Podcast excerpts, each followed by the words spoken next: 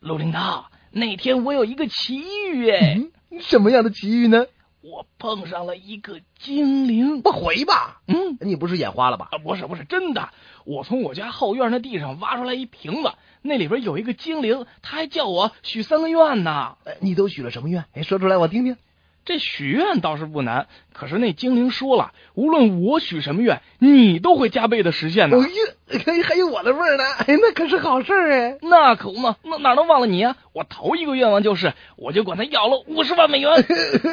那我就有一百万美元了， 谢谢你啊，小鹿跟狗讲义气的，别客气就是哥们儿嘛。 别客气，别客气。第二个我的愿望呢，就是我要了一栋三层楼的大耗子。呃那我就是，那那不就是有一些六层楼的那个大那个什么那个大？你看你太客气了，来就来吧，你说还送个大耗子，太客气了，太客气了。哎呀，，可是这个第三个愿望，我可想了好久啊，绞尽脑汁啊。呃，呃应该的，呃确实应该，这个第三个愿望很重要哎。所以呢，呃最后我就跟那个精灵说了：“哎呦，麻烦您了，您您把我打一半死得了。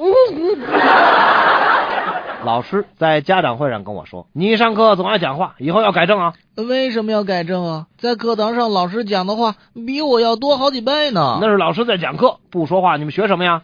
您不是经常讲凡事要从小时候做起吗？我长大也要当老师，现在不练练怎么行嘞？